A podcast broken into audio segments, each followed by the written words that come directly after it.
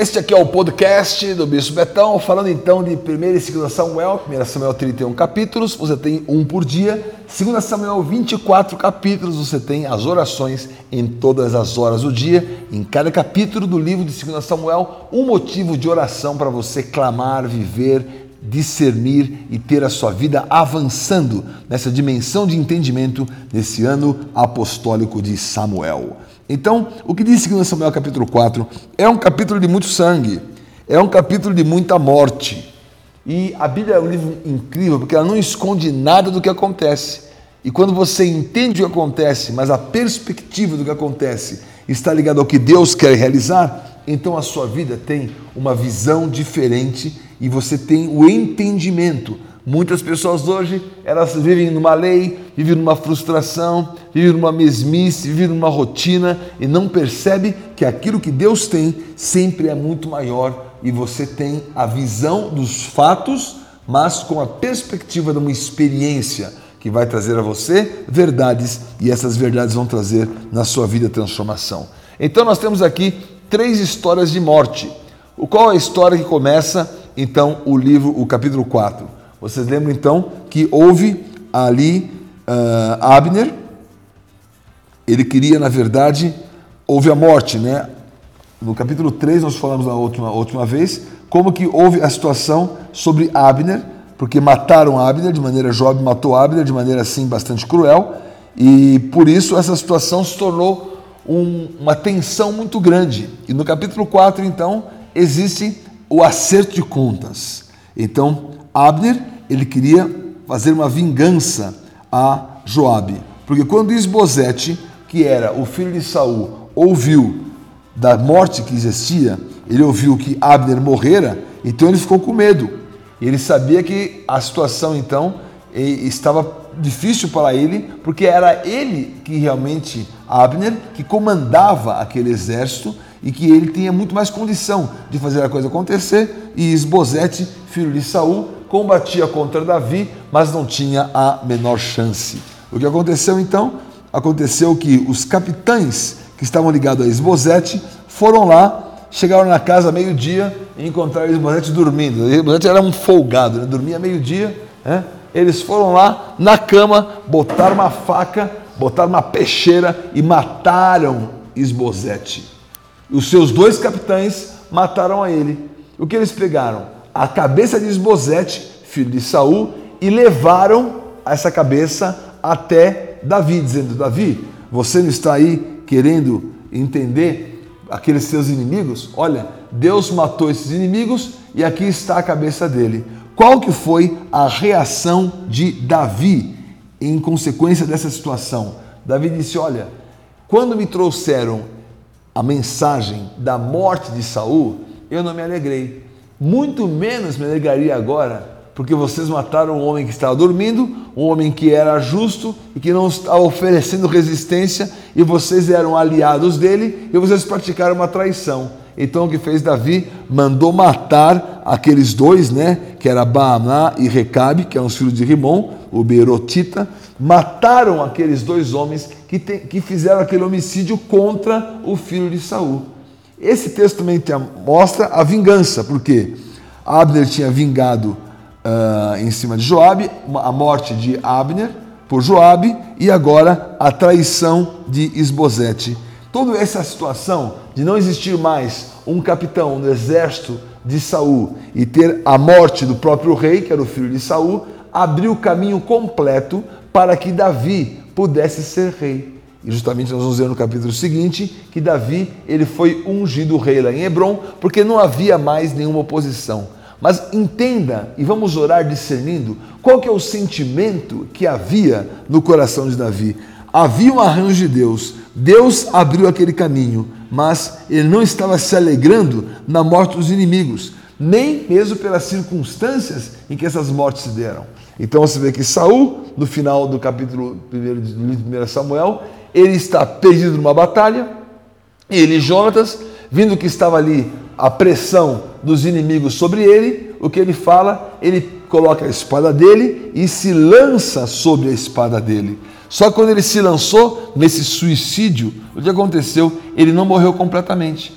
Daí apareceu um Amalequita, ele disse a esse Amalequita: Por favor, acaba comigo, porque eu estou aqui a ponto de morrer e não morro. E aquele Amalequita foi e completou a, a morte de Saul e foi trazer a notícia a Davi. Aqui é algo interessante para você entender e para você orar e discernir o que Deus está querendo fazer e mostrar em cada uma dessas circunstâncias. Em primeiro lugar, o Amalequita que matou Saul foi o Amalequita que Deus tinha dito para Saul: mate todos os Amalequitas. E Saul, ele foi dar uma de bonzinho e disse: Olha, o povo preservou a Agag e preservou o melhor dos rebanhos preservou o Amalequita. Ao final, o Amalequita que matou a vida dele. Porque Deus tinha um tempo, um ciclo, uma condição, uma circunstância, e ele não entendeu aquele momento, e ele não foi obediente àquela circunstância, por isso acabou existindo um tempo de perda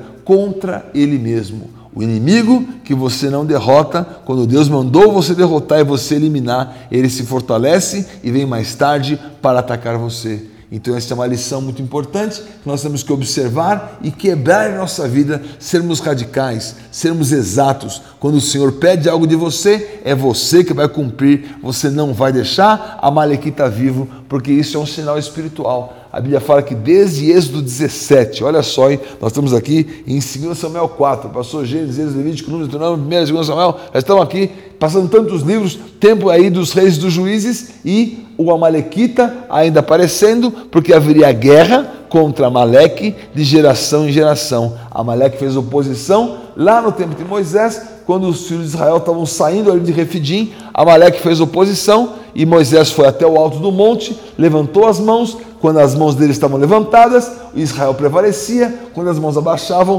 prevalecia Amaleque, e o Senhor colocou essa palavra: haverá guerra contra Amaleque de geração em geração. Saul tinha a chance de liquidar aquela guerra, ele não quis liquidar, ele achou que não devia, ele quis preservar, preservou o inimigo, o inimigo vem de volta e acaba com a vida dele. Essa é a lição. A lição que temos no incidente de Abner com Joabe significa que nós não devemos realmente buscar a vingança e nem confiar nas alianças que os inimigos estabelecem, porque Davi fez uma aliança, mas Abner, ele não, eh, Joabe não tinha concordado com aquela aliança, por isso ele foi e matou Abner, porque Abner tinha também matado o irmão de Joabe. Olha quantas coisas elas vão ganhando consequência porque não são resolvidas. A palavra diz o seguinte: não se ponha o sol sobre a vossa ira. O que significa isso? Que as desavenças, as situações, as pendências, os relacionamentos, os sentimentos contrários, as vinganças, elas têm que ser resolvidas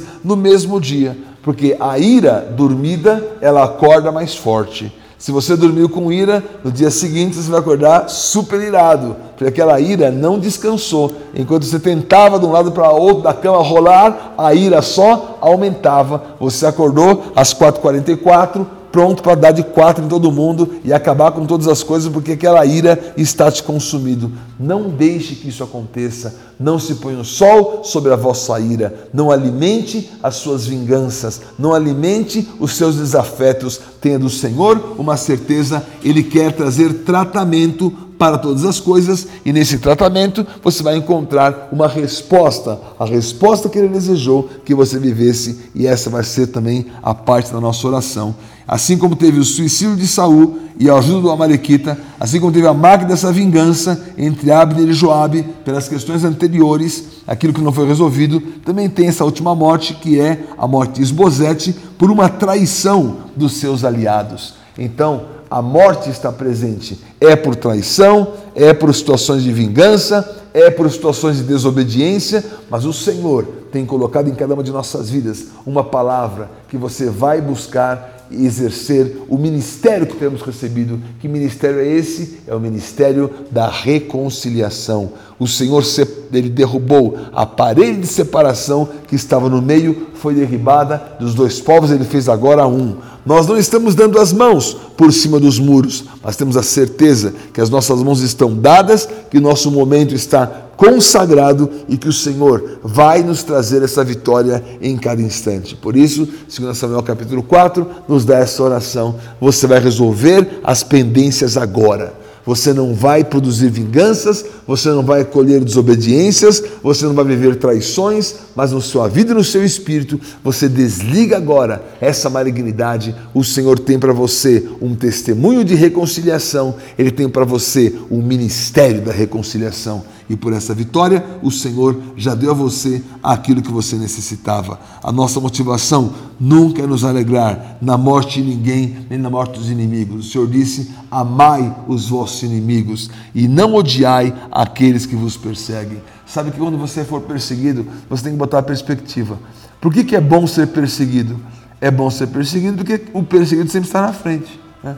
Ninguém persegue o último. Né? Se você é perseguido, é porque você está na frente. Se você é perseguido, é porque você está em primeiro lugar. Todos perseguem o primeiro lugar. Ninguém persegue o último lugar. Ninguém persegue aquele que está para trás. Você é perseguido, avança e acelera. O Senhor tem mais para você. A palavra diz: Bem-aventurados sois quando perseguidos, e aqueles que odiaram, disserem tudo mal contra vós, porque vocês são bem-aventurados. Alegrai-vos, é grande o vosso galardão no céu. Não por compensação, mas por uma recompensa que vem do Senhor. Então, Deus disse: se você é perseguido, há uma alegria para você, alegria de uma recompensa, dizendo o seguinte: a perseguição não mudou o meu sentimento, Quantas pessoas eu vejo que ficam amarguradas porque foram perseguidas, porque ficam colocando na alma essa situação e debitando da alma esse sentimento e as coisas não se resolvem. Mas em nome de Jesus, você não está preso nessa condição, você está liberto. Eu desligo agora o seu coração, a sua vida está livre das vinganças, livre das traições, das desobediências, daquilo que remontou na sua vida no passado e impediu que a sua vida tivesse uma continuidade. O Senhor já liberou sobre você esta vitória e assim você vai caminhar, assim você vai viver e o Senhor já colocou em você uma marca de leveza. Eu vejo o seu coração agora limpo, leve, pronto para avançar, sabendo que jamais o sol vai se pôr sobre a sua ira, você resolve antes e vai dormir feliz. Por que, que existe insônia? Porque você leva para a cama aquilo que não dorme a inveja não dorme, a vingança não dorme, a violência não dorme. E se você levar essas coisas para a cama, quem não vai dormir é você. Por isso, você está livre dessas situações e tem um descanso no Senhor. Lança sobre Ele toda a sua ansiedade. Vinde a mim os estáis cansados, sobrecarregados, eu vos aliviarei. estou profetizando alívio sobre a sua vida, bênção para o seu dia, disposição para o seu próximo passo, sem vingança, sem ódio, sem, sem revanche, sem ter no seu coração a traição e sem colocar realmente uma vitimização por culpa das coisas e das pendências que não foram resolvidas, mas o tempo é agora, o tempo chegou e essa palavra está sobre a sua vida, está sobre o seu espírito. Você sempre acompanha em Samuel aos 24 capítulos, oração nas 24 horas do dia. A da sua vida são sempre para você viver aqui 14 minutos de unção, de bênção, de esperança, de perspectiva, de liberação, porque o Senhor escolheu esse tempo sobre cada um de nós. Que o Senhor guarde o seu espírito, que você agora, a sua próxima atitude, após ouvir isto, é resolver as suas pendências, caminhar numa direção de vitória e ter a certeza que o arranjo de Deus está abrindo caminhos para você governar, para você reinar. Nós vamos ver no próximo capítulo como que Davi reinou em Hebron e isso foi vitória na vida dele. Valeu demais! Shalom Adonai!